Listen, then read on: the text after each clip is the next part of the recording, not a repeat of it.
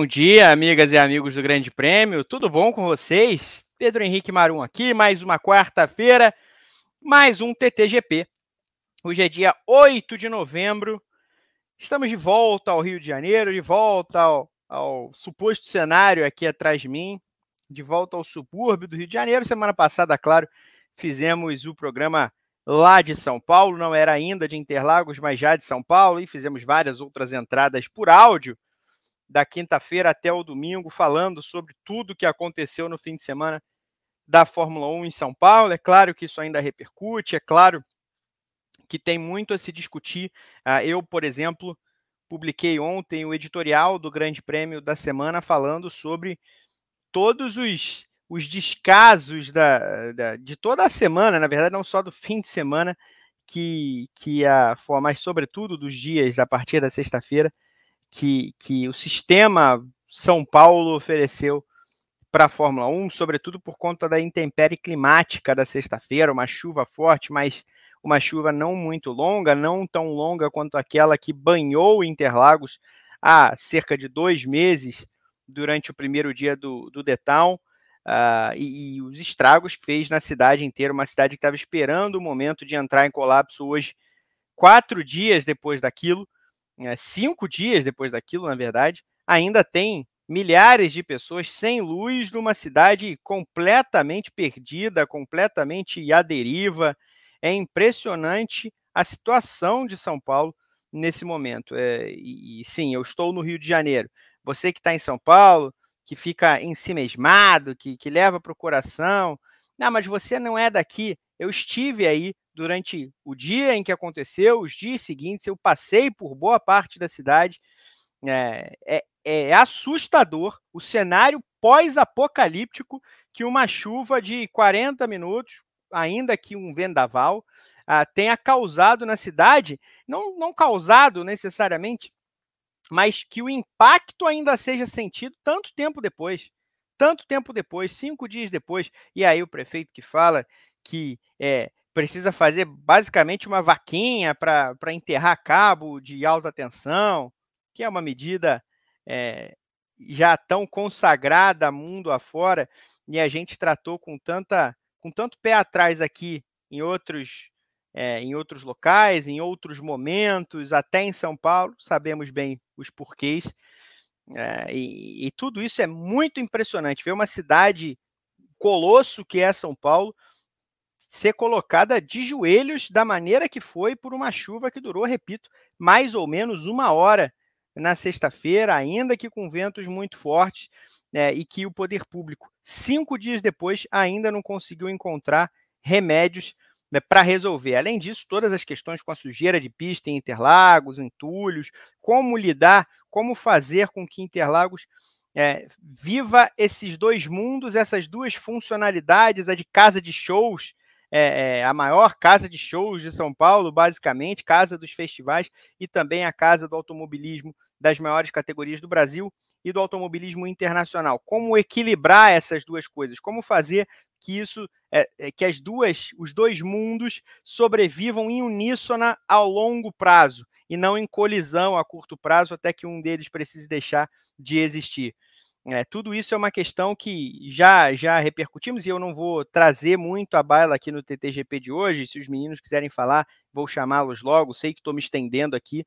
Eles vão poder falar, evidentemente, mas eu não quis chamar o TTGP por isso hoje, porque o Paddock GP falou sobre isso na segunda-feira. Eu escrevi sobre isso ontem no Opinião. Então, é, não quero voltar ao tema como parte central deste programa, mas que fique registrado, repito, um pouco do meu editorial de ontem e hoje, que fique registrado, e além disso também a idiotice coletiva, que foi a grande causadora das invasões de pista antes da hora, que podem trazer problema e, e são, são decisões, é uma, é uma idiotice, uma burrice coletiva, que tem muito a ver com coisas que a gente falou aqui também ao longo do tempo, é, a maneira como, como a, as nossas elites e nem elites, as nossas classes classe médias que se veem é, capaz de pagar o ingresso num evento mais caro, um evento entre aspas diferenciado, acha que pode tratar quem está prestando um serviço. eu quero invadir. Você não vai deixar, eu vou te agredir, porque isso aqui é meu, você é meu, você é meu. Eu paguei ingresso caro para estar tá aqui, você está trabalhando, você me pertence. E não é assim que as coisas funcionam. Então, é o que a gente viu a invasão também antes da hora na pista, fruto de uma é, imbecilidade absoluta coletiva é, que a gente que a gente pôde prestigiar em Interlagos no fim de semana. Então tem muito a, a, a, considerar sobre isso, não só agora, mas em daqui a meses, até a próxima edição da corrida, até o EC no, no primeiro semestre do mês que vem, e faremos isso no tempo correto. Além disso, o TGP de hoje vai falar sobre a Mercedes na frente da Red Bull. Sim, se você não sabe do que se trata, fica aqui porque logo destrincharemos isso e também a decisão de Felipe Drogovic, renovado com a Aston Martin para ser piloto reserva na temporada 2023. E agora eu chamo a baila, chamo a mesa meus amigos, o Bernardo Castro, Guilherme Bloise, JP Nascimento, um pouco baleado é, depois da viagem é, de volta para o Rio de Janeiro, depois de toda a cobertura, tá, tá descansando hoje. É, semana que vem o JP volta e também a Carol Vergílio que está aqui no, nos bastidores tocando o programa com a gente. Antes de dar o, boa, o, o, bom dia, né, ou não, boa tarde a vocês, eu peço logo o seu like. Deixe seu like aqui, dê o smash no joinha, dê o botão do joinha aí no, no, no vídeo. No canal também é muito importante. Gostou? Tá curtindo esse TTGP? Tá curtindo? Você já conhece a gente? Não conhece, mas gostou da ideia de conferir um programa ao vivo de automobilismo na, no horário do almoço da quarta-feira? Então dê o share. Dê o share. Compartilhe o TTGP nas suas redes sociais, onde for. E, claro, é, é, siga sempre com a gente. Boa tarde, Bernardo. Bom dia. Bom dia, Marum. Bom dia, Guilherme. Carol Virgílio, que está aí nos bastidores, fazendo a produção do nosso programa, nossa audiência. É, realmente concordo com tudo aí que você falou. A gente viu cenas muito lamentáveis durante esse fim de semana em Interlagos. Não só em Interlagos, né, mas em São Paulo como um todo mas eu vou trazer um meu destaque inicial para algo positivo aqui, para a gente não começar falando de muitas coisas ruins. É, sobre a corrida que a gente teve aí no Brasil, é, por mais que o nível tenha sido baixo para os padrões Interlagos, acho que para os padrões de 2023 foi ali ok, não foi a melhor do ano, mas está ali é, relativamente aceitável. E por mais que tenha sido uma corrida apagada, querendo ou não, Interlagos acabou proporcionando uma história muito bacana para a gente aquela disputa do Pérez e do Alonso nas voltas finais da corrida ali, acho que salvaram o fim de semana. É, por mais coisas ruins que tenham acontecido em Interlagos, eu acho que vai ser por essa disputa que a prova vai ser lembrada. E foi uma disputa bem interessante, bem legal ali, a chegada muito apertada no, no finalzinho. Então, o meu destaque inicial desse programa de hoje vai para essa disputa aí.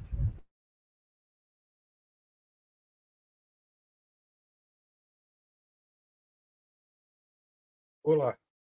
É, cortou tudo que você falou. Você está me, me ouvindo? Estou te ouvindo. Só, eu só dei bom dia. Ah, então tá bom. É que cortou tudo que você falou, eu, tipo, eu, eu percebi que você pausou sua fala e eu achei que era o momento de eu entrar e dar o meu bom dia. Bom dia, meus amigos. Como é que vocês estão? O, o GP de São Paulo fez, deu, deixou o grande prêmio com várias baixas no, no departamento médico, né? Tem uma, tem uma rapaziada aí que tá, que tá complicado. Já na, já na pizza pós pós-corrida domingo já tinha, já tinha gente já, tipo, bem derrubada, né, Maronzito? E aí agora a sequência tá, tá, é uma sequência dura, é uma, uma sequência bem dura. Olha, e... eu vou falar, eu vou falar, não só tinha gente já balhada, como coisas incríveis aconteceram durante aquela pizza, né? Com certeza. A detetização do momento inoportuno. É, para quem, quem não sabe, que todo mundo né, não sabe, quem não estava lá não sabe nem o Bernardo sabe. Mas no momento em que a gente meio que terminou de comer a pizza, eu falei, vou pedir um suco para encerrar. Eu, eu virei pro, pro nosso amigo lá, o garçom que estava nos atendendo, falei, meu camarada, você me traz um suco, por favor? Ele olhou para mim e falou, é, não posso porque a gente vai detetizar. Eu fiquei um pouco atônito, sem entender o que tinha acontecido, e, e perguntei para ele: as frutas? E ele disse que era a cozinha. Então, é, foi assim que terminou a noite. A gente foi forçado a ir embora para detetizarem a, a cozinha.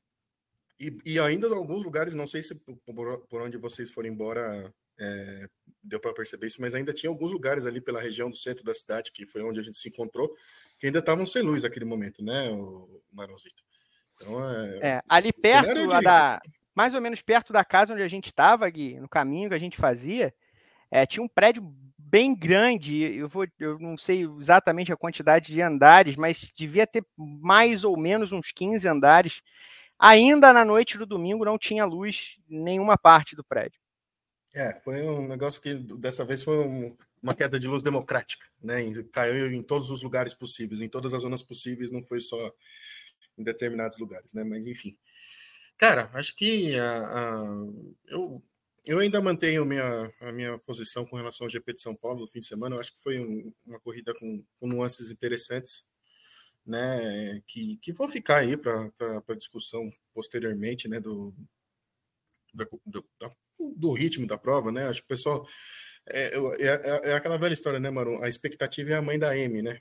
Então, assim, o pessoal bota a expectativa lá, lá no alto e, né, e sai de, e sai dali com a impressão de que realmente não foi atendido. E tem comportamentos como esse que você falou que são lamentáveis, né? De, de acharem que ah, só porque você paga um ingresso caro, você tem direito a fazer tudo o que você quiser. E, e bom, é, leva em conta muito do que a gente vem vivendo no Brasil pós-Bolsonaro, né? Pós-eleição do Bolsonaro. Então, assim, é muito, muito complicado essa, essa, esse vandalismo, esse animalismo que nós estamos vivendo hoje em dia, né? Nem, nem os bichos são tão cruéis como as pessoas estão sendo ultimamente. Então, fica aqui o meu protesto, né, por conta de tudo que aconteceu, né, do, que a gente vem vivendo. Ainda temos, como você falou, tem cerca de 15, 20 mil imóveis sem luz ainda na cidade de São Paulo, na, no estado de São Paulo, né, porque atingiu também boa parte da Grande São Paulo. Eu moro na, na Grande São Paulo, ainda tem ainda tem lugares ali na, próximos à minha casa que ainda estão sem luz, que ainda sofrem com essa, com essa queda e volta de energia o tempo todo. Então, é, região de Cotia, já falei, minha namorada mora lá, também estava sofrendo com, com dificuldades de, de, volta de energia, então tá, tá, tá difícil, tá difícil ser paulistano, tá difícil ser paulista, né, com, com tudo que a gente está vendo nesses últimos anos aí. Pois é, situação realmente embasbacante, diria o outro. Você que está acompanhando o Grande Prêmio é, com vigor desde o fim de semana, já viu que tem muita coisa entrando no ar nesses dias exclusiva. Muita coisa que a gente pegou em Interlagos e muita coisa exclusiva mesmo. É, hoje, por exemplo, entrou mais um texto, um, trecho da entrevista que Gabriel Carvalho e eu fizemos com Walter Bottas, ah, com ele falando sobre os tempos em que foi companheiro de Lewis Hamilton, foi fruto também de uma pergunta é, sobre, sobre Verstappen, né, como, como é, funciona no caso do, do Pérez hoje, viver essa, essa, essa dificuldade que é ser companheiro de equipe num carro dominante do lado de um absoluto extra classe. É, e parte dessa resposta ainda vai ao mais, mais para frente. Tem outras partes de uma ótima entrevista que foi feita com o Bottas. A gente falou por um longo tempo com Walter e Bottas. Vai ficar guardada, de repente, quem sabe, para uma matériazinha especial mais para frente. Enfim, vamos decidir isso em tempo. Mas tem coisa entrando ainda Teve coisa entrando em entrevista com pilotos brasileiros, Caio Collet, Gabriel Bortoleto, Felipe Drogovic. O chefe para, mesmo para da Alfa Romeo, né? Também temos a entrevista exclusiva com, com o Brave, Alessandro Aluni Brave, chefe da Alfa Romeo, entrevista exclusiva com o Daniel Ricardo, com o Alex Albon, enfim, é, com bastante, com Yuki Tsunoda, bastante gente. É, mas mas antes de entrar nessa, nessa seara, só queria lembrar que tem coisas exclusivas entrando no ar, assim como teve hoje Evelyn Guimarães falando das dificuldades que, que a Mercedes vai ter para voltar à briga pelo topo no ano que vem. Muita gente já apostava na Mercedes como a grande candidata a engolir ou pelo menos encostar na Red Bull e, e o GP de São Paulo foi um grande choque de realidade. Mas eu não estou falando disso. Então, quando eu trato da informação de que a Mercedes larga na frente, que a Mercedes está na frente da, da Red Bull, eu estou falando do seguinte. Ontem, o site italiano Fórmula 1, que tem ótimas fontes viradas até para a parte técnica das coisas, trouxe uma ampla informação do estado das coisas relacionados à os motores de 2026 na Fórmula 1 temos no Grande Prêmio, foi publicado ontem mesmo, escrito inclusive pelo JP.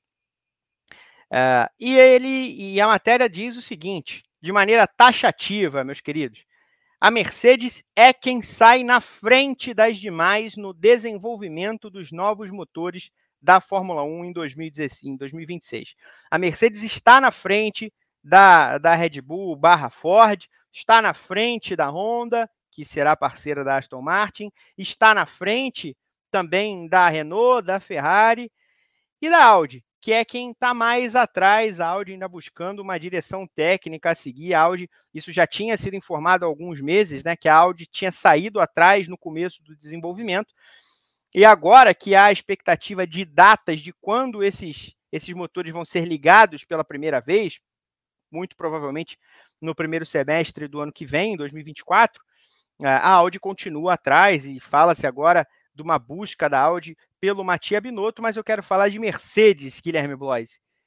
A Mercedes sai na frente em 2026. E aí?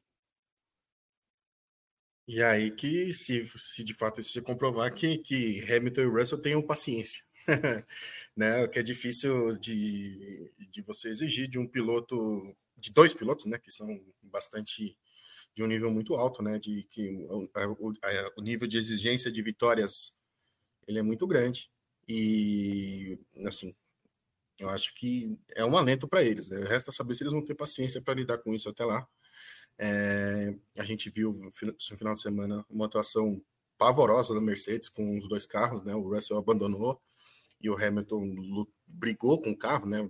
Pareciam dois inimigos, né? Pareciam água e óleo, né? Parece que nunca se, que nunca que se, não se misturam, né? Foi, foi uma atuação bem bem preocupante da Mercedes, né? Para essa reta final. Agora, eu acho que a grande questão é eles manterem a calma, né? Realmente, não me parece que é uma equipe disposta a fazer uma mudança tão grande de pilotos, a não ser que eles recebam uma oferta, é, sei lá, exorbitante de, de, de, outras equipes, o que não me parece que seja possível nesse momento. Né? E eu acho que para isso é basta manter calmas, né? É, basta manter a calma que eles vão que, que vai. A, Mercedes vai voltar. A Mercedes vai voltar, tipo assim, a ser competitiva. Eu acho que é, isso é fato. Isso, eu não tenho nenhuma dúvida disso. Que a Mercedes vai voltar a ser competitiva. A Mercedes não vai cair para uma equipe de meio de grid. Não tem, eles têm, não, não, não vai acontecer. Mas eu acho que eles vão ter que é, remar bastante aí, 24, 25, sobretudo. A ideia principal é que nesses dois próximos anos eles andem mais próximos da Red Bull, né? porque de fato, se, se realmente eles conseguirem isso, eu acho que né, a aproximação da Red Bull ela é importante nesse momento, né, Maron? É, é, me parece meio impossível bater a Red Bull nos próximos anos. Eu acho que realmente estar mais perto, andar mais perto da, da Red Bull nesses dois próximos anos já vai ser um grande alento. Já vai ser um grande alento. E se de fato se comprovar mesmo que, que eles saíram na frente, eles vão colher os frutos daqui em 2026 o, o Bernardo, e é uma discussão ainda da formatação desses motores, né? Porque as diretrizes estão definidas, mas daqui para frente as equipes mexem para tentar fazer a melhor versão disso possível. O que se sabe no momento é aquilo que é, a gente já tinha uma boa ideia. A parte elétrica vai ser muito mais importante, você vai deixar de ter o MGU H, que é a recuperação de um motor de recuperação de energia térmica, e vai ter a, o aumento, agora já isso bem confirmado, o aumento do MGU-K, que é o motor de energia, de, de energia cinética, de recuperação de energia cinética. Então, se a Fórmula 1 tinha expectativa de diminuir bastante o peso do, do motor ou da unidade de, de força da Fórmula 1 em 2026, isso agora já não parece muito provável, né? Acho que o peso vai ser meio parecido mas as estruturas vão ser bastante diferentes. Então, o Fórmula 1 de, traz a informação, por exemplo, que uh, os novos injetores de combustível vão ser padronizados e não mais de cada equipe, é, produzidos pela, pela Marelli Euro, Europe, que é a antiga Magnete Marelli italiana. Uh, e aí, uh, e aí tem também toda a informação, estou relendo aqui a informação que o Grande Prêmio trouxe, também tem a, a Audi ainda sofrendo, ainda atrás das demais.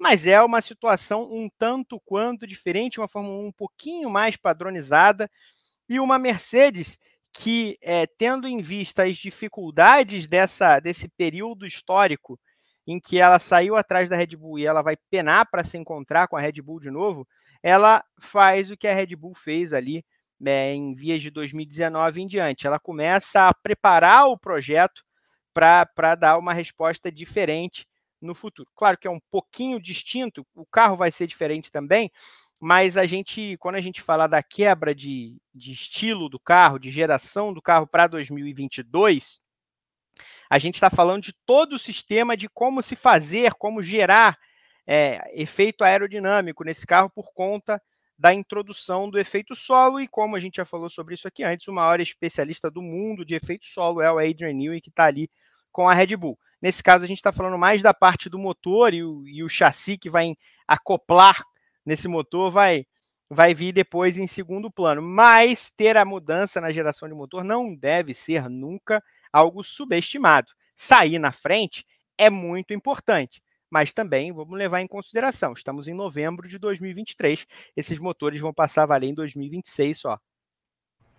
Sim, com certeza não deve ser subestimado, tanto que na última grande mudança de regulamento de motores que teve, a Mercedes saiu muito na frente em relação às rivais, muito por conta do motor que ela produziu, né? Ele, era consideravelmente o melhor é, ali no início de 2014. A Williams, inclusive, brigava ali pela segunda, terceira posição no Mundial de Construtores, muito em virtude desse motor da Mercedes, que era um canhão, que era o melhor disparado. E a Mercedes tem assim um histórico, se a gente for parar para analisar, um histórico de fazer motores consideravelmente bons, motores competitivos ali na época de McLaren, ganhou algumas, alguns campeonatos ali com o, com o Hackney, ganhou com o Hamilton, é, disputou ali em 2010 um pouco por fora ali do título, mas também teve junto da McLaren ali né, na disputa com a Red Bull, enfim, então eles já têm essa, essa, essa história, tem uma pegada muito boa nessa, nessa produção de motores, e é, por mais que o de 2026 seja diferente do que a gente está vendo hoje, ele é um pouco mais simplificado, né, justamente por, por essa retirada do MGU, agora eu sempre confundo, mas é o MGUK que vai ser retirado, né? MGUH. É o H, tá. É que é a parte mais, mais complexa. Então, é, é muito importante essa, essa movimentação da Mercedes, já começarem a se passar à frente, mas como você bem falou, é, ainda são só, está muito embrionário, vai ligar os motores para poder ver como é que tá, mas já é um alento para todo mundo ali. E acho que principalmente para o Hamilton, porque ele tem contrato ali até o fim de 2025, ele renovou com a Mercedes, ainda está em busca desse oitavo título.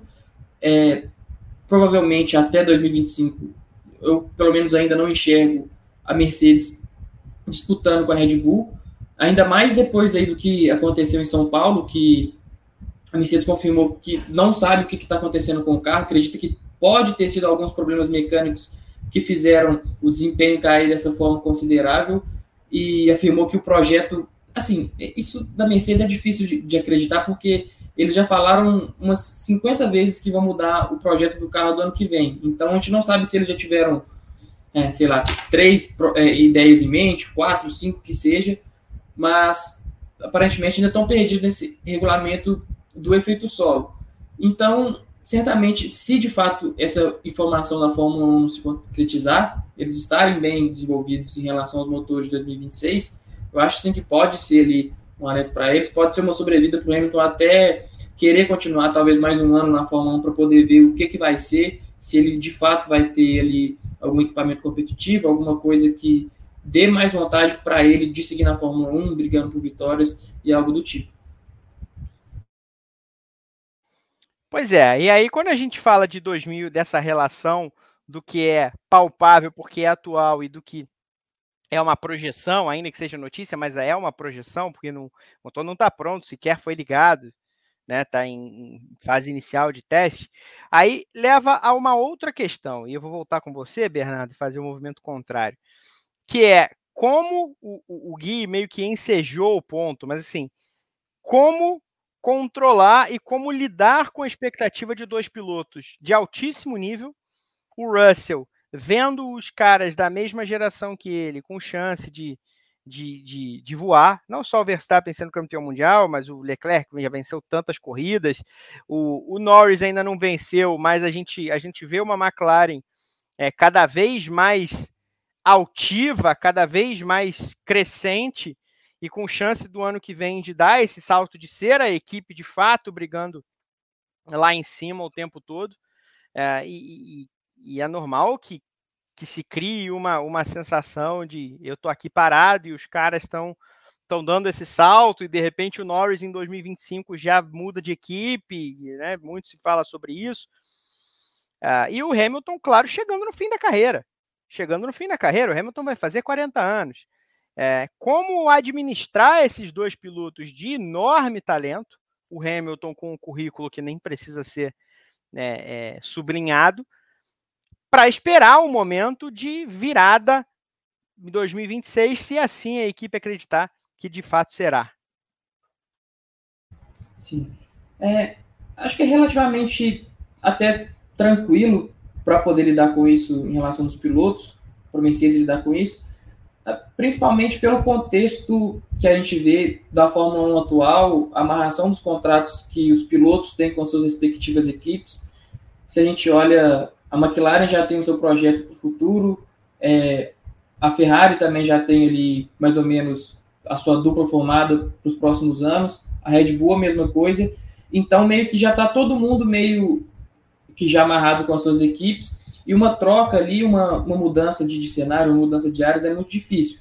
E a Mercedes também, por mais que ela não esteja brigando por vitórias como foi ali até 2021, é, não dá para falar que o carro da Mercedes é necessariamente um lixo, uma coisa, uma, uma assim, porque, querendo ou não, é um carro que está ali recorrentemente brigando por pódios, está em segundo lugar no Mundial de Construtores. É claro que é uma expectativa abaixo do que a gente espera da Mercedes, porque a gente está acostumado com ela ganhando corrida atrás de corrida, ano após ano, mas ainda é um projeto ali satisfatório. Dá, dá para poder segurar um, os pilotos bons assim por, por mais alguns anos. No caso do Hamilton, que eu acho um pouco mais complicado, porque ele realmente é um piloto já em fase de carreira, já está mais velho, não tem tanto saco para poder ficar ali brigando com o carro de meio de grid, de apenas de pódio, coisas desse tipo.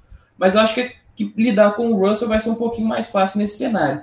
E aí você tendo esse esse esse bônus, né, de que o projeto dos motores está começando bem, é, é uma confiança a mais para ele. Então, ele já sabe que tem uma equipe muito forte, muito bem estruturada.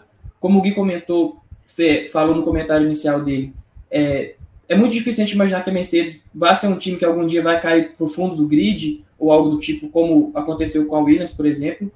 É, então, sabendo que a Mercedes está despontando ali sempre nas equipes do topo, é, os outros contato, contratos com pilotos, todas as equipes já têm o seu projeto, já têm o seu, o seu número um ali mais ou menos formado e tendo essa projeção para 2026, é, eu acho que não é tão difícil assim para a Mercedes convencer o Russell de ficar na equipe, entendeu? Acho que até é um bom negócio para ele também.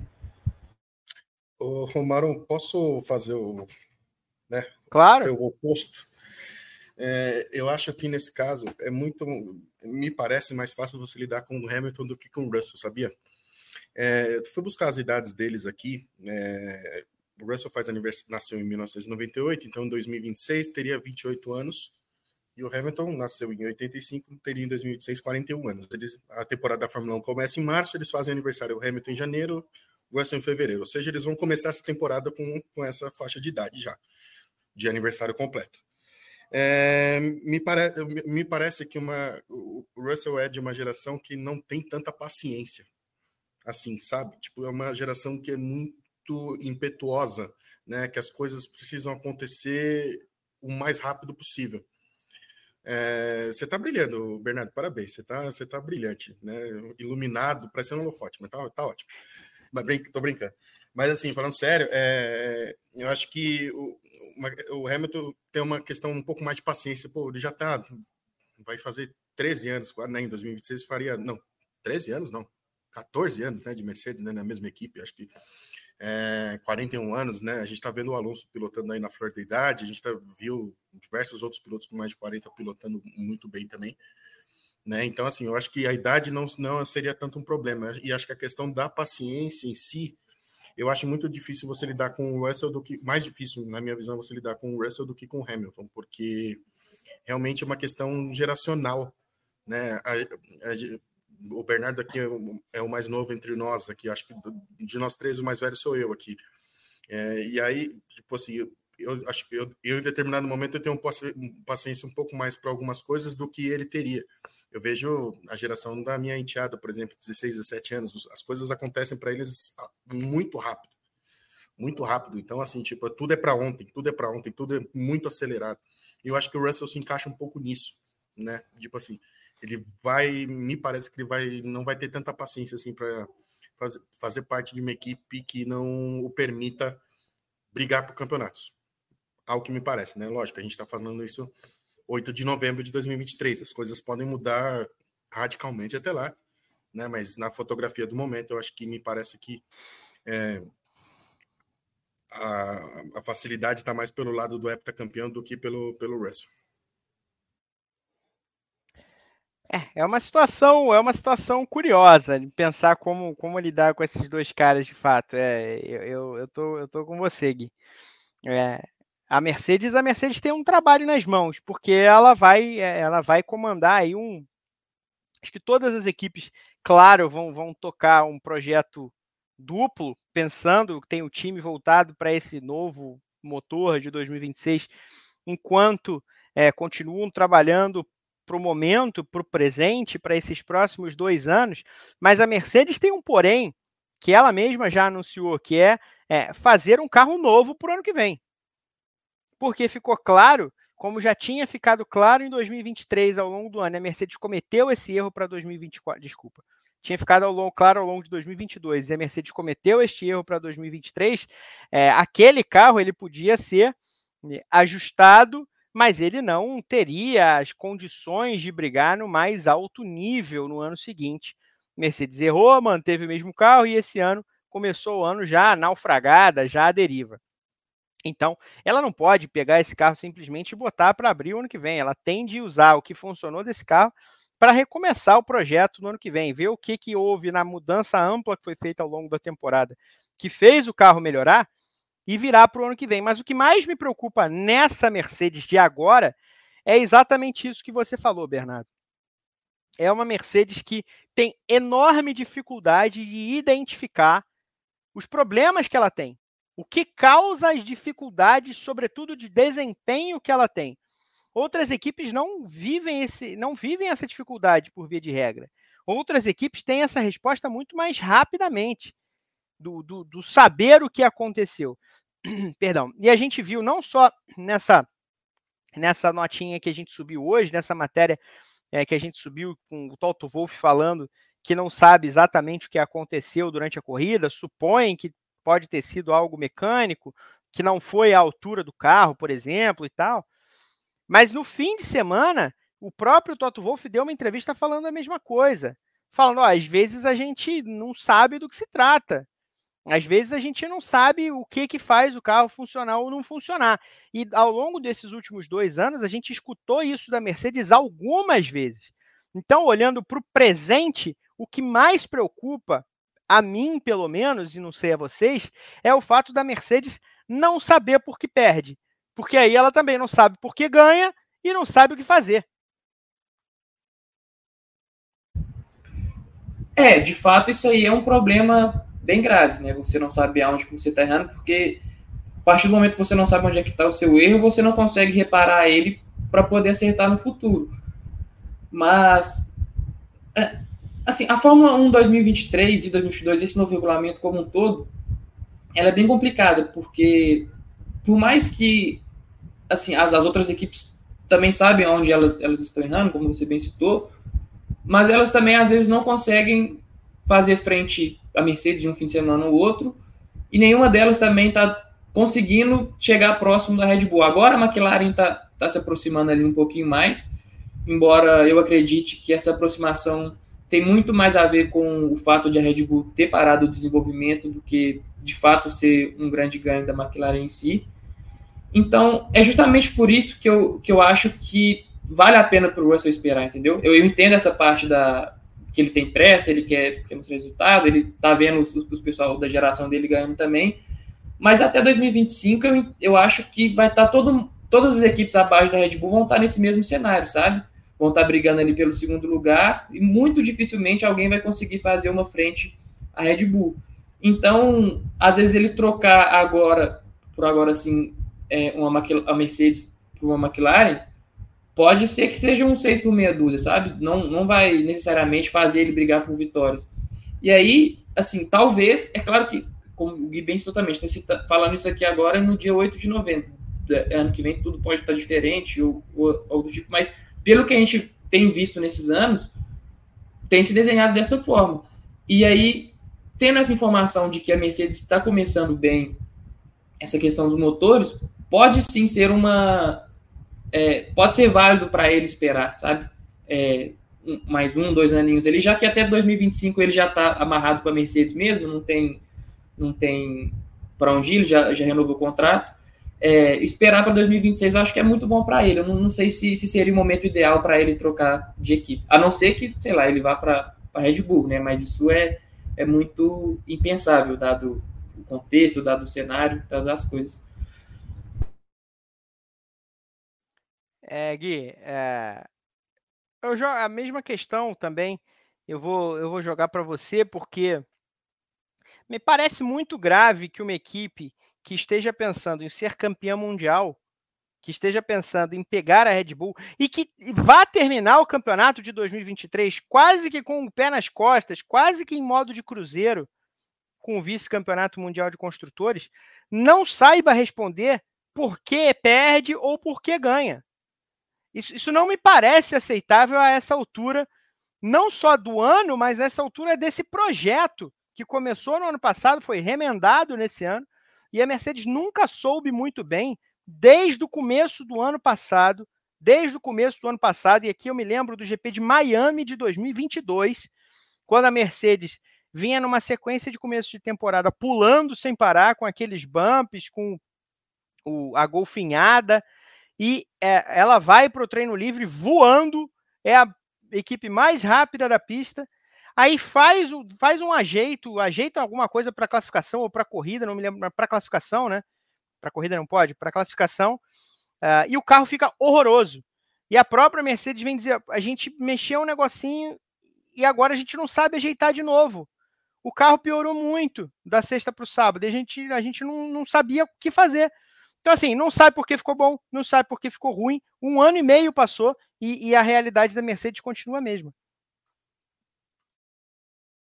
É, o que me impressiona, e, novamente, né? aí a gente volta é, a programas anteriores que a gente fez aqui no TT, nesse, esse debate também a gente teve no briefing, tá? já teve no paddock também. É, o caso da Mercedes é um caso muito sério que, é pouco, que pouco se fala. É, é um caso de um, problema, os problemas principais estão mais na gestão da equipe do que de fato nos pilotos. Claro que respinga mais nos pilotos porque são eles o principal alvo da história, são eles que vão pro que vão para a arena se degladiar lá com os outros 18. Né? Mas, assim, não se, não se fala no, na atuação do Toto Wolff nesses últimos dois anos, na conduta do Toto Wolff.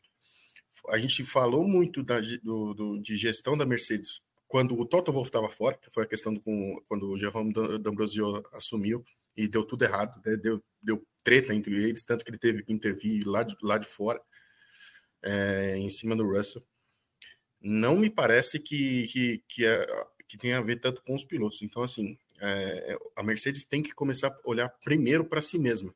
E eu acho que esse é o grande erro.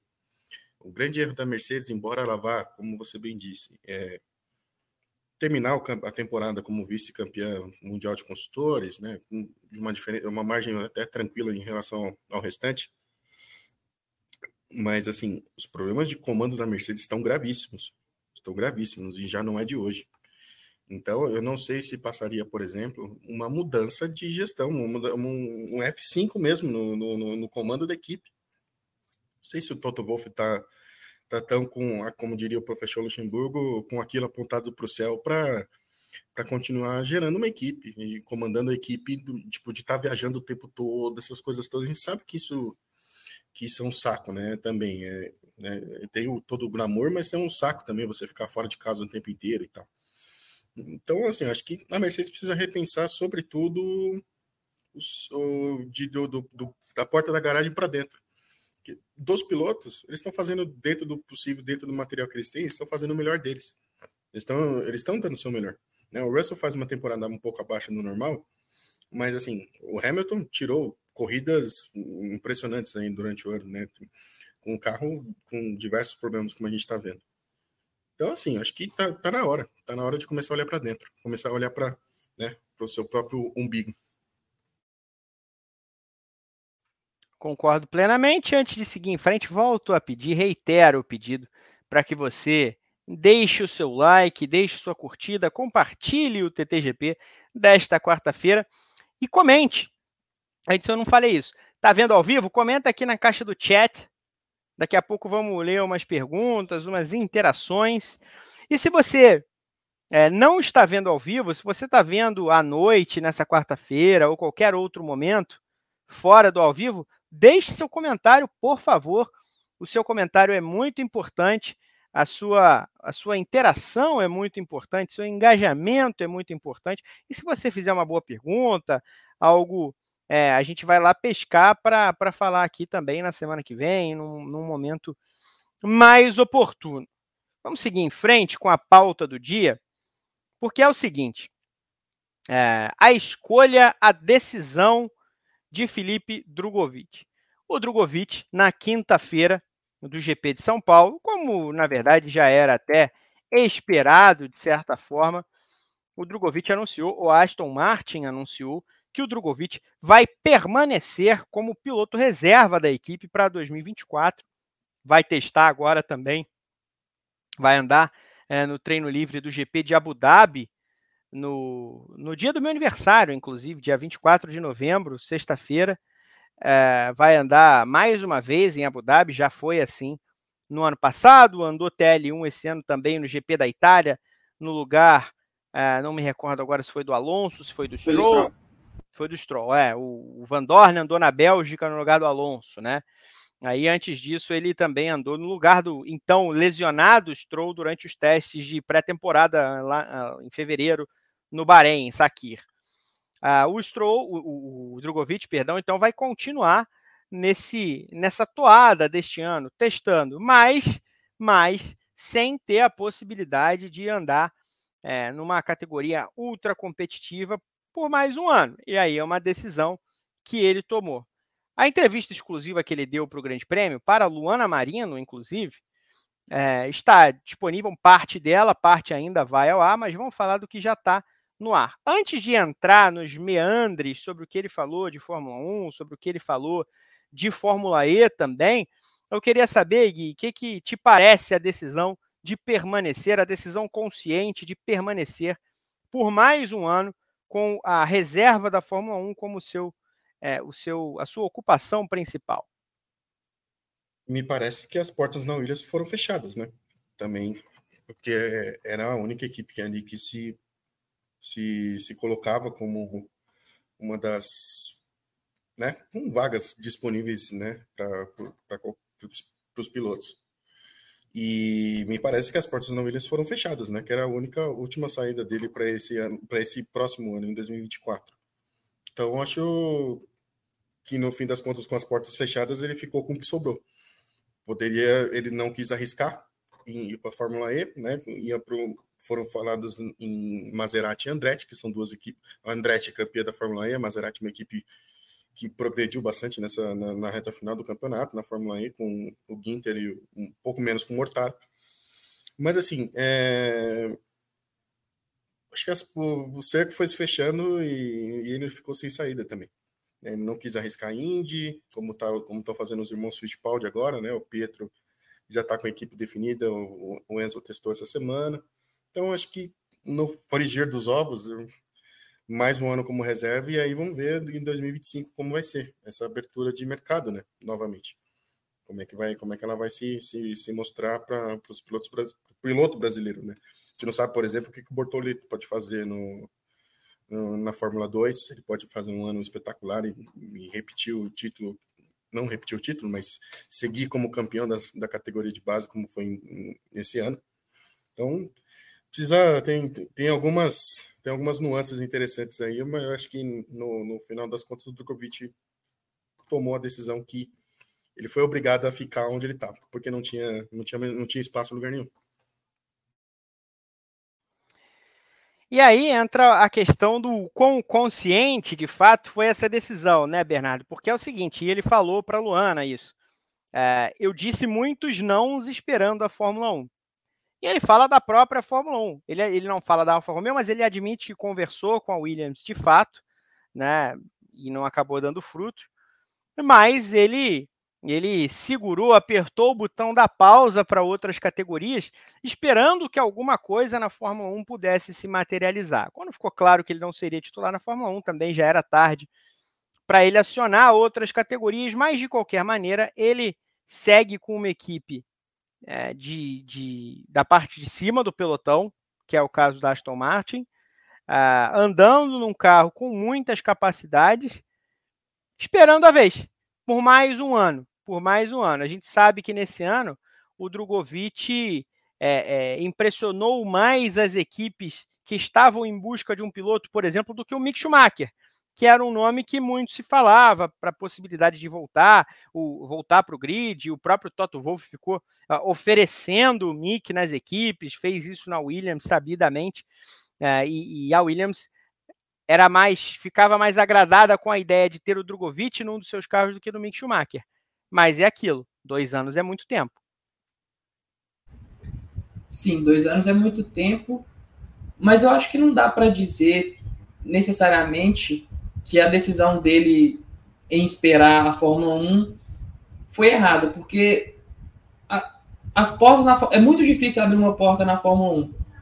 E o sonho dele, ele já reiterou isso inúmeras vezes, é ser piloto de Fórmula 1, não é necessariamente ser um, um piloto de qualquer outra categoria, por mais competitiva que seja. É, então, ele sentiu que tinha alguma chance de negociar para poder se tornar titular no ano que vem e ele quis fazer essa aposta.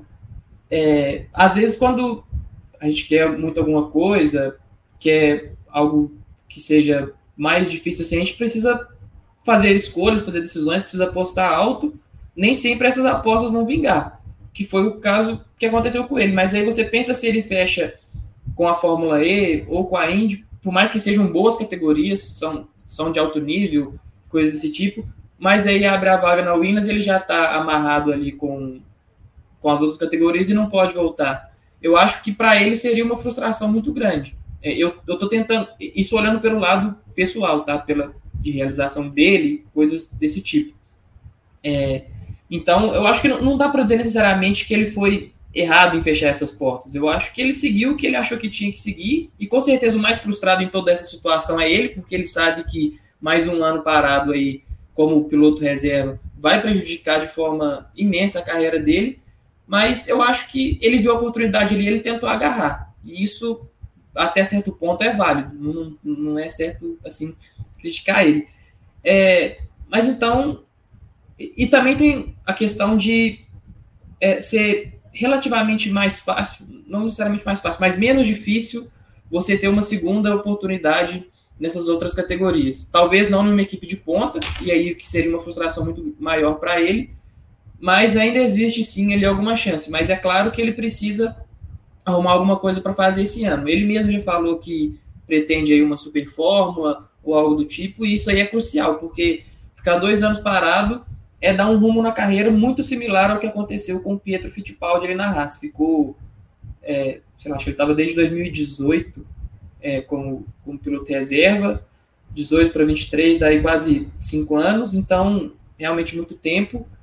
E ele, ah, embora o Pietro tenha feito algumas corridas ele endurance ou algo do tipo, mas de fato ficar parado não dá. Então ele, é, ele tem que fazer uma super fórmula. Muitos pilotos que vão para a Fórmula 1 correm na Fórmula 1 passaram pela Super Fórmula, principalmente os da academia da Red Bull.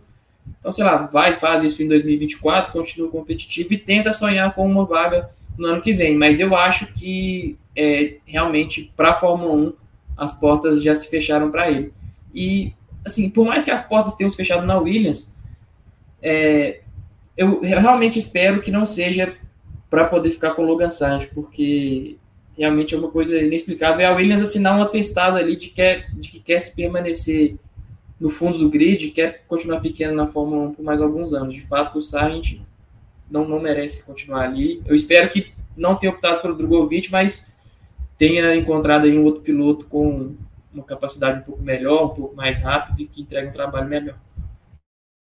Eu não sei, Marum, não sei se você pode consegue responder essa pergunta que eu vou te fazer, mas você que estava aqui em, em, Interlagos no fim de semana, deu, deu, um rolê na pista, falou com bastante gente.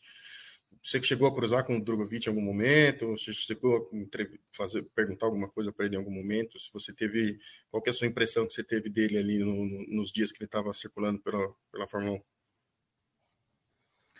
É, o Drogovic estava bem tranquilo, estava bem é, em casa aqui, não, sem problema nenhum, não era um piloto que estava tenso aqui de maneira alguma, estava bem tranquilo, bem suave, respondeu, fez essas fez a entrevista exclusiva que nós fizemos, que a Luana fez, depois no domingo respondeu a pergunta do, do Gabriel Carvalho, nosso Gabo, sobre palpite para a corrida, falou tranquilamente, é, cruzei com ele ainda no domingo, quando eu estava saindo com meu açaí ali no paddock, ele passou na minha frente, é, mas passei muita, ele tava, ele ficou o tempo inteiro praticamente no paddock no fim de semana, é muito tranquilo, não, não, não me parece para o Drogovic pesar o fato dele ser reserva por um segundo ano.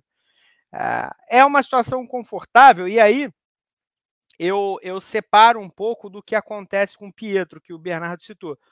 Porque, na verdade, o Pietro nunca teve chance de ser piloto titular na Fórmula 1, né? Vamos ser sinceros, a realidade é essa. Ele nunca teve chance. E a gente sempre soube disso. O Drogovic, de fato, tem. O Drogovic impressiona uma galera. O Drogovic é meio que o nome. Todas as equipes hoje, se tivessem que apontar um nome para assumir o carro de algum piloto de fora do grid, seria o Drogovic. Hoje. Hoje. Ano que vem, pode mudar. Ano que vem a gente pode ver um Oliver Berman, por exemplo, ou o Vitor Martins fazendo uma, uma temporada espetacular na Fórmula 2 e assumindo essa vaga. Mas hoje, é, eu acho que as equipes, de maneira geral, têm o Drogovic como esse, esse cara.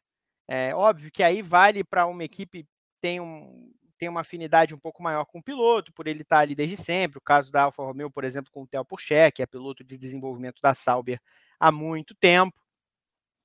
Mas, de maneira geral, o Drogovic é esse primeiro cara da fila.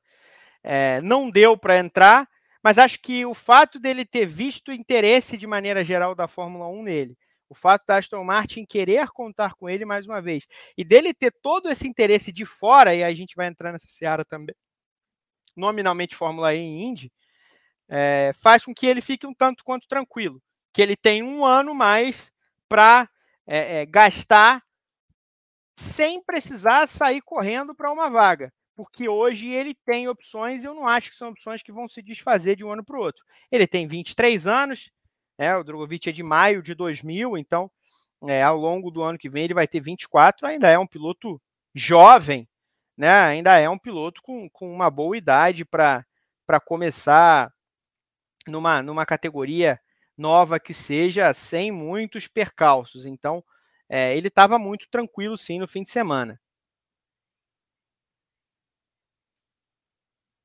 Boa, boa. É eu, perguntei, acho que até para dar um panorama geral para o pessoal aí, né? Também uma visão de dentro da pista. Não, ótima. E aí, vamos ao que ele falou das outras categorias. Porque é o seguinte, ele deu uma esnobada forte na Fórmula E, né? Verdade é essa. Drogovic, vamos lembrar, para quem não lembra, Drogovic fez dois testes barra treinos pela Fórmula E no ano passado de novatos, né? Então teve o teste de novatos, de fato, que foi uma sessão de três horas de teste em Berlim, durante o fim de semana do EP de Berlim. Ele andou com a Maserati, foi o mais rápido entre os 20 pilotos na pista. Depois, em Roma, houve um TL zero, um treino livre zero, que aí era um treino livre de 45 minutos, mas também com, com um grid cheio de novatos. Mais uma vez o Drogovic andou com a Maserati, mais uma vez ele fez o primeiro tempo. Ótimo. Tinha como existia ali uma grande percepção de que o Drogovic faria parte do grid da Fórmula E neste ano, 2024, né? É, enquanto seguiria esse programa de piloto reserva da Aston Martin na Fórmula 1, algo que ele poderia fazer sem grandes problemas, tá? Ele poderia juntar as duas coisas sem grandes problemas. O Van Dorn fez durante anos, o próprio De Vries fez durante anos, é, Buemi fez durante muito tempo. É, vários pilotos da Fórmula E é, eram também reservas de maneira concomitante à Fórmula 1. É, mas o Drogovic disse que basicamente só faltava assinar o contrato. Com quem ele não falou exatamente, né? Mas, claro, que é, uma dessas equipes que ele conversou foi a própria Maserati. A Maserati acabou descartando o Eduardo Mortara, que fez uma temporada muito abaixo das expectativas depois de ser vice-campeão. O, o, Mortara foi cortado pela equipe, né? A Maserati manteve Maximilian Guinter e trouxe Gian Darúvola, novato, vem da Fórmula 2, de maneira inesperada. O Darúvala se esperava o Darúvala na Fórmula E, mas pela Mahindra, não pela Maserati. É, então faz sentido imaginar que a Maserati gostaria sim de contar com o Drogovic para essa vaga.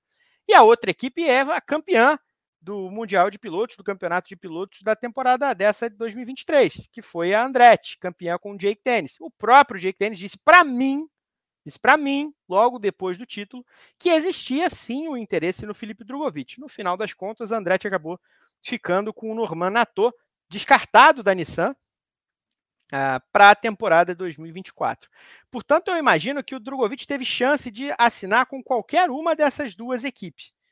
E não assinou porque esperou até o último momento para ver se a Fórmula 1 surgiria. E aí ele dá uma esnobada que é uma lombada clara, assim, é o direito dele, não tem nada de errado com isso, mas ele diz, é, não, é que ele falou não vê a Fórmula E como principal rota da Fórmula 1.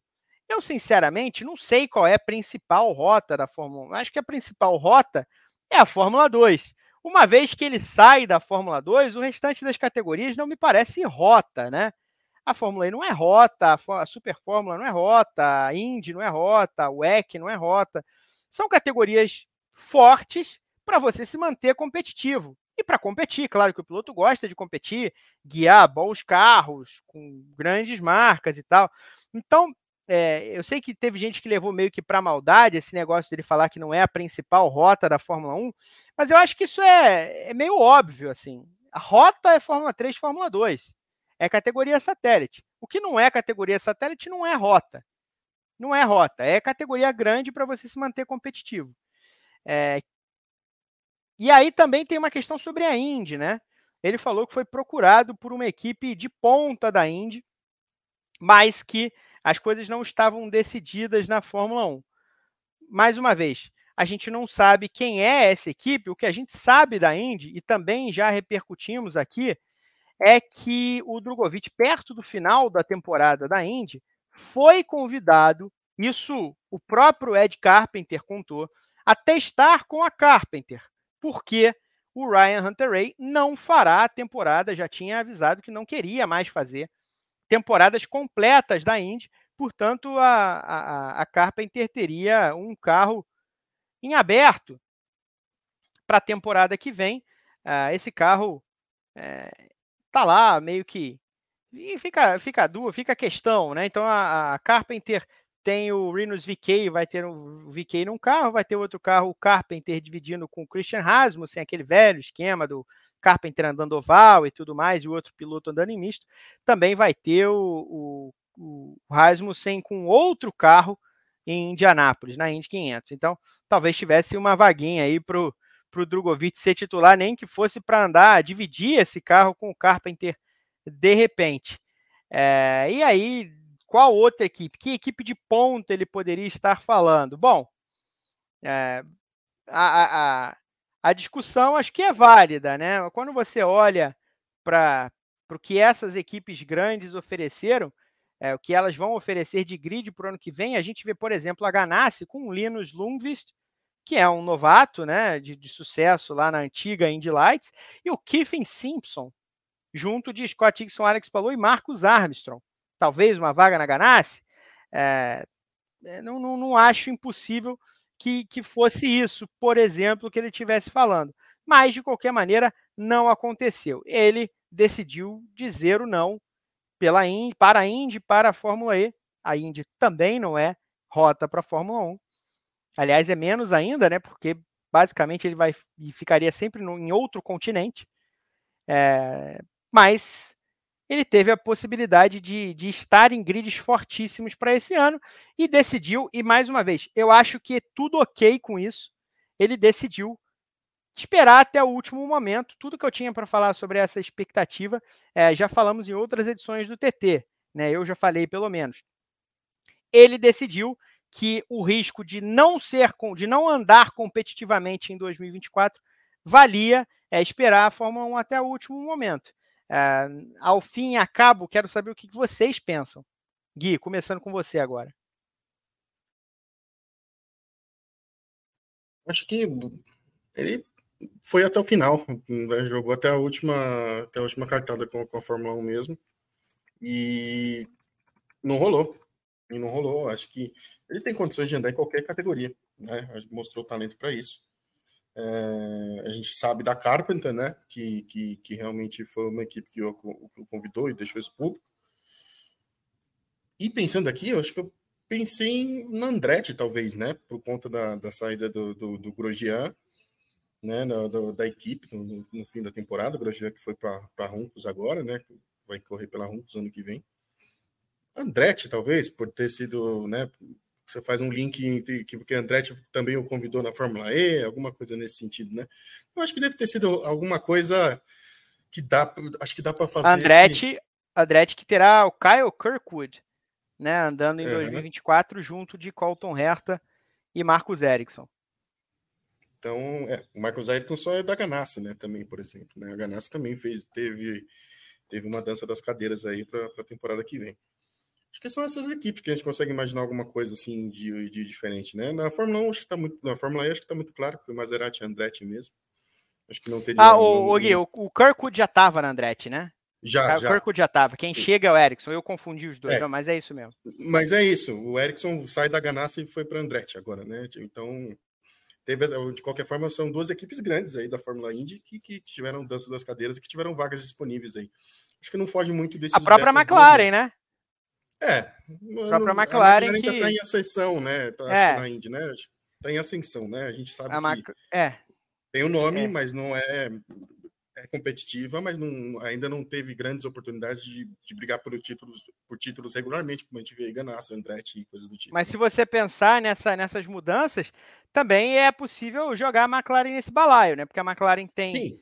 é, Pato Ward, tem uh, o, o, Alexander Rossi, né? Rossi e agora Rossi e trouxe o, o David Malucas, que andou na Dale Coin nos últimos anos. Uhum, é isso. Não, não, não, não, deve ser nada diferente dessas equipes aí, viu, Marunzito? Não, não, não vejo oportunidades diferentes para o Drogovic aí no, nessas que foram que ele foi convidado.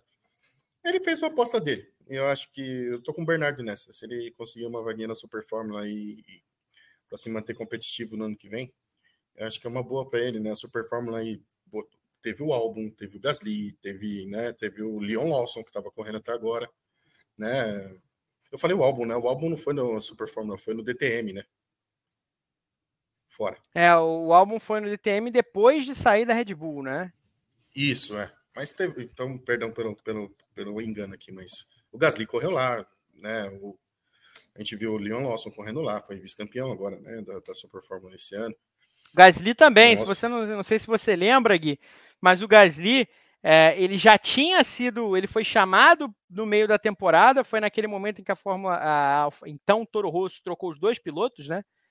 Um espaço curto de tempo, trouxe Gasly, trouxe o Brandon Hartley. E aí, o, o Gasly tinha a final da temporada da Super Fórmula para correr no uhum. Japão, no fim de semana do GP dos Estados Unidos. Então, o Gasly não foi aos Estados Unidos. O Daniel Kvyat voltou para a equipe para correr nos Estados Unidos. O Gasly foi até o Japão correr e não teve corrida porque teve um furacão. Então, foi fácil a vida do Gasly lá na, na Super Fórmula, né? Mas é, é isso. Ele tem que, se, tem que se manter competitivo. Se ele conseguir essa vaguinha na Super Fórmula, eu acho que para ele é uma, uma saída interessante aí, né? Para se manter ativa. E a Fórmula 1 tá de olho. As equipes olham para a Super Fórmula. Não é, não é algo que, tipo assim, ele, sendo bem sincero, eles olham muito mais para a Super Fórmula do que para a Indy, por exemplo. Né? Então a gente, é, isso é sabido. Então acho que fez a escolha dele e tá tudo bem. É isso, Bernardo? Tá tudo bem? É sobre isso e tá tudo bem?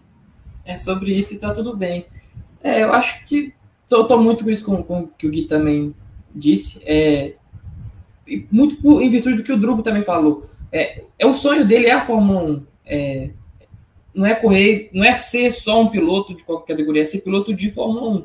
Então é isso que ele está buscando, ele viu a oportunidade ali, tentou e tá, tá certo. A gente não, por mais que pelo lado profissional não seja tão, tão bom assim para ele, eu acho que ele está querendo seguir um sonho dele como pessoa, assim, não como, como profissão. Então, é, ele quis arriscar, não deu certo. Quem sabe ele aprende continuar próximo, depois abre o leque dele para outras possibilidades. Mas eu não acho justo dizer que ele, que ele esteja errado, não. Acho que no momento ali, quando ele decidiu isso, ele viu a oportunidade que seguir pela Fórmula 1 e realmente está tudo bem. Não tem muito mais a acrescentar em relação a isso. Perfeitamente, senhores. Então, olha, quero pedir o seu like mais uma vez aqui, antes de perguntar para os meus companheiros se algo mais que vocês queiram falar que ainda não foi falado sobre o fim de semana da Fórmula 1 em Interlagos. Eu sei que vocês estiveram em briefing, o Bernardo teve no sábado, o Gui teve no domingo, mas se vocês tiverem mais alguma coisa a falar, Bernardo antes de passar a régua. Bernardo é verdade. na caótica. Ele e Pedro Prado tiveram uma atuação brilhante, a dupla, segurando o rojão, enquanto eu e Vitor Martins sofríamos com, com a falta de energia aqui na cidade de São é Paulo. É verdade. Depois eu apareci somente em voz no fim para ajudar os meninos no fim do programa. É, atuação brilhante, diga-se. Mas antes da gente passar a régua de vez no assunto GP de São Paulo, Quero saber se vocês têm algo mais que, queira, que queiram falar sobre o assunto. Você primeiro, Bernardo.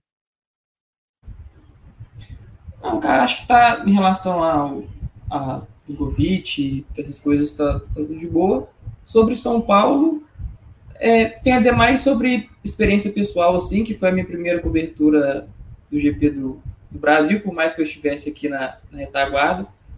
Mas foi um fim de semana bem interessante, bem dinâmico. Essa experiência do briefing aí, o, o nos imprevistos que, que acabaram acontecendo, dá um, uma adrenalinazinha ali na hora, muito bacana de, de ter que lidar, ter que desembolar com isso ali. E é um fim de semana que não, não mais corrido, a gente trabalha mais, mas é, é legal, é divertido. Eu, eu gostei bastante. Que bom que você gostou. Olha, que fim de semana, viu? Que fim de semana com apurações, apurações na quinta, na sexta, na sexta com tudo que aconteceu, apurações que fugiram um pouco do campo esportivo, foram de fato para o campo jornalístico, é, tentar descobrir é, informações sobre, sobre estado de saúde de pessoas que se feriram, sobre a situação estrutural de Interlagos. É, e é muito legal de ver, e aí eu vou passar para você, Gui, também, mas já a, aproveitando o momento, é muito legal de ver o quanto a gente é, sabe o que precisa fazer como grupo do ponto de vista jornalístico nessas horas. Porque não se trata de eu, e vocês que nos acompanham sempre sabem que eu não fico aqui provocando ninguém, rivais, rivais é, concorrentes e tal. Não, eu não, não sou dessas pessoas. Mas você vê é, que não, não é todo mundo que tem essa, essa destreza para entender rapidamente, e não digo em Interlagos no fim de semana, tá? Não digo outros veículos de automobilismo, não estou falando sobre isso, mas estou falando de, de, de, jornalismo de maneira geral.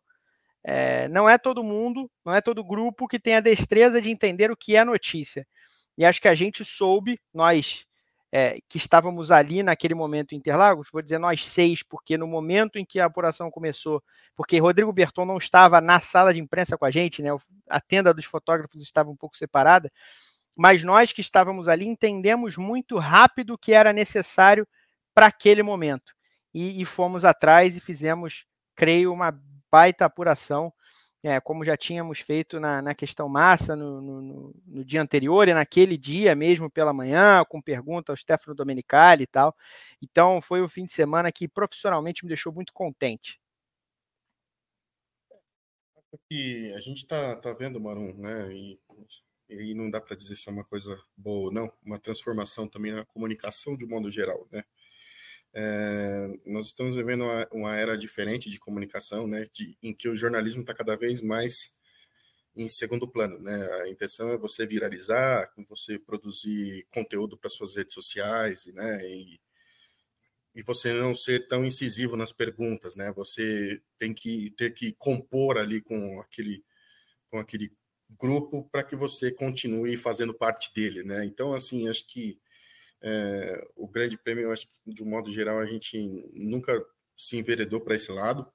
É, é difícil né, de, de, de, de, de, não se enveredar, né, porque realmente é, o, o, curso do Rio nos obriga muitas vezes a, a fazer essas, essas, essas mudanças, mas a gente ainda resiste bravamente. O jornalismo ainda resiste em alguns, em alguns lugares.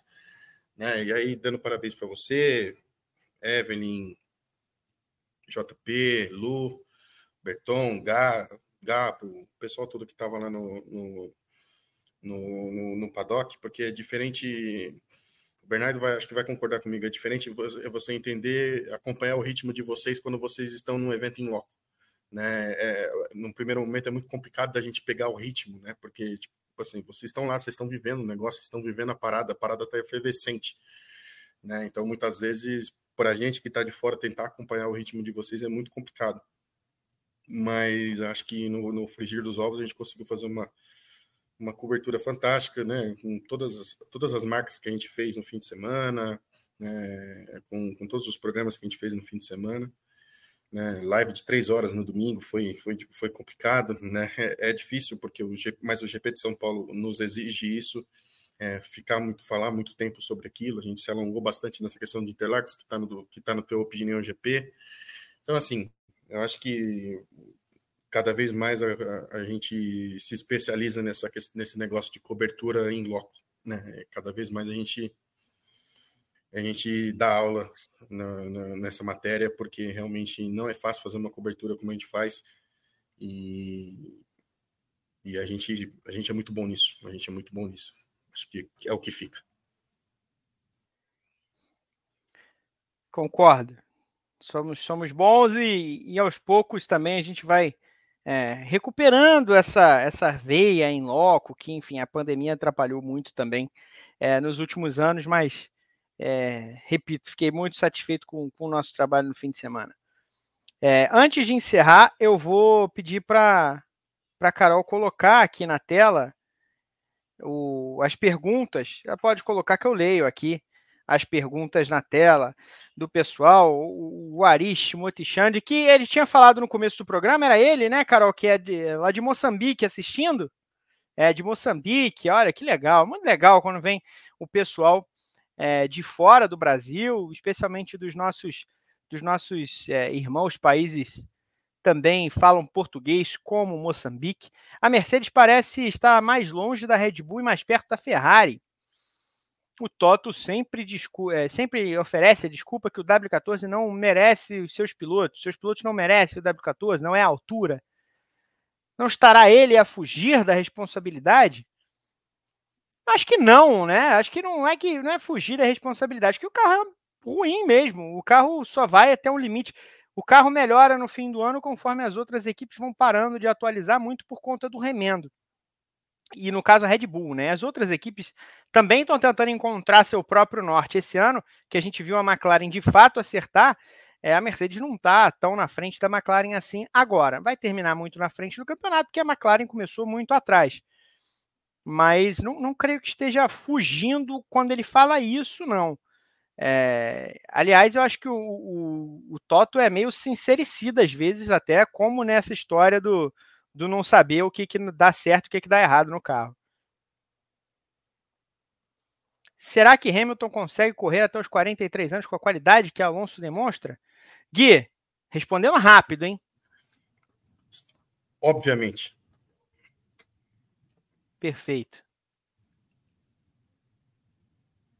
Coração Doce, que também é de Portugal, né? Também é, é lá de Leiria, de Porto, em Portugal. Tá sempre com a gente aqui.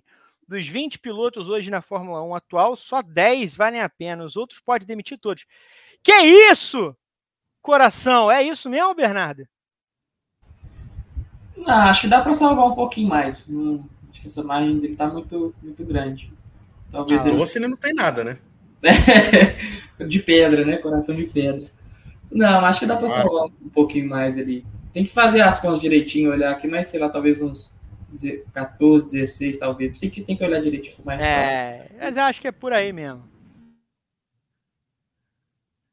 Aí eu pergunto como fica a Andretti. Será que ela chega em 2026?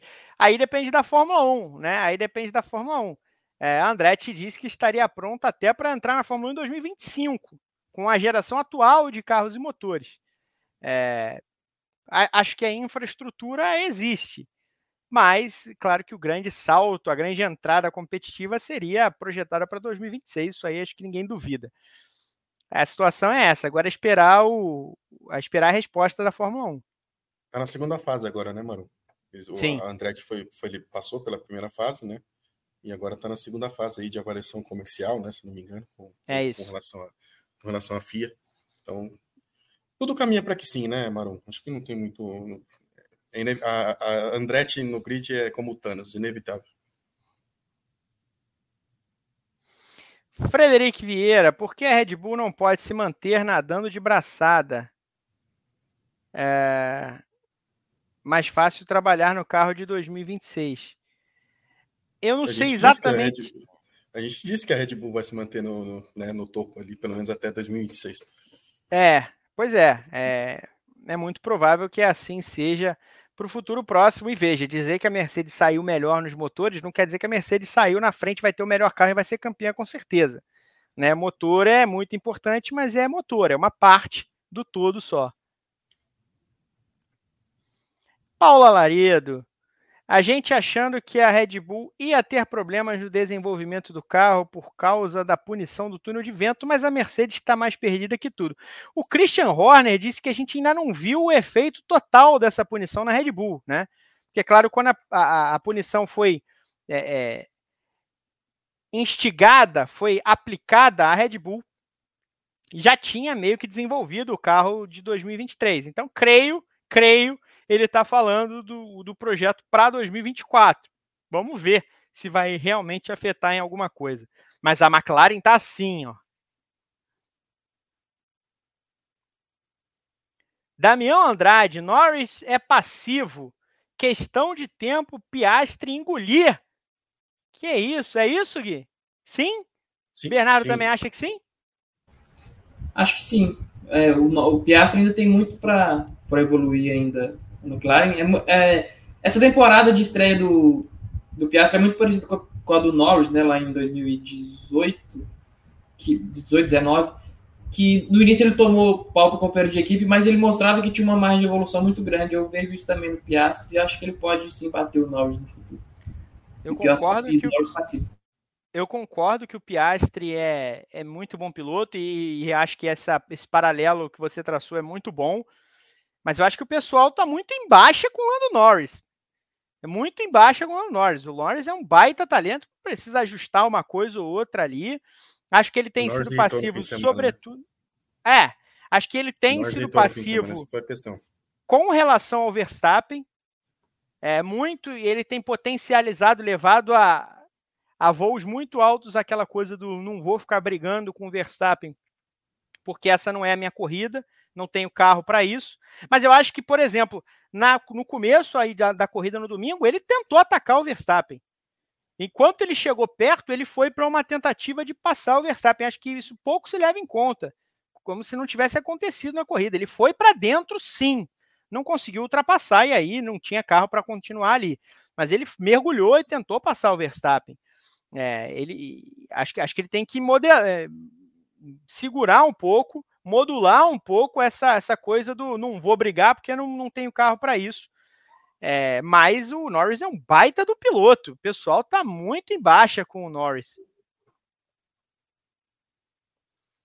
William Ribeiro, o regulamento de 2026 é mais focado em motor ou aerodinâmica? Bom, William, é, a aerodinâmica de maneira geral dos carros da Fórmula 1 ela mudou agora, em 2022, mantendo os mesmos motores de antes, né? Então, a, o chassi também vai mudar um tanto para 2026, mas a ideia do efeito solo e tudo mais, ela, ela segue adiante. Então, a, a alteração é da geração de motores, de fato. É a grande mudança, a revolução está nos motores. Leonardo Araújo, Marum, parabéns pela coluna de opinião no Portal Grande Prêmio. Muito obrigado, meu camarada. Um evento do tamanho da Fórmula 1 merece tratamento à altura. Muito obrigado. Carol, é, acho que é isso, né? Terminamos? Então terminamos. Eu sei também que Guilherme Bloise tem de se adiantar e por isso eu faço meus, meus agradecimentos. Agradeço a todo mundo que acompanhou o TTGP dessa quarta-feira. Meu muito obrigado a todos vocês. É, voltamos à programação normal nos próximos dias e aí preparando para o primeiro GP de Las Vegas na semana que vem. Falaremos disso provavelmente na próxima quarta-feira, nem que seja numa pitada. Aí, aí depois tem o encerramento da temporada. A temporada do TTGP também vai chegando ao fim. Só vamos ter mais algumas edições até o final de, de final de novembro, começo de dezembro aí. É, mas a temporada da Fórmula 1 vai vendo o seu momento crepuscular. E claro, um grande beijo a Guilherme Bloise, a Bernardo Castro, a JP Nascimento, que se recupera, a Carol Verdilho nos bastidores, a todo mundo que esteve com a gente. A Rodrigo Berton, que descansa em pança.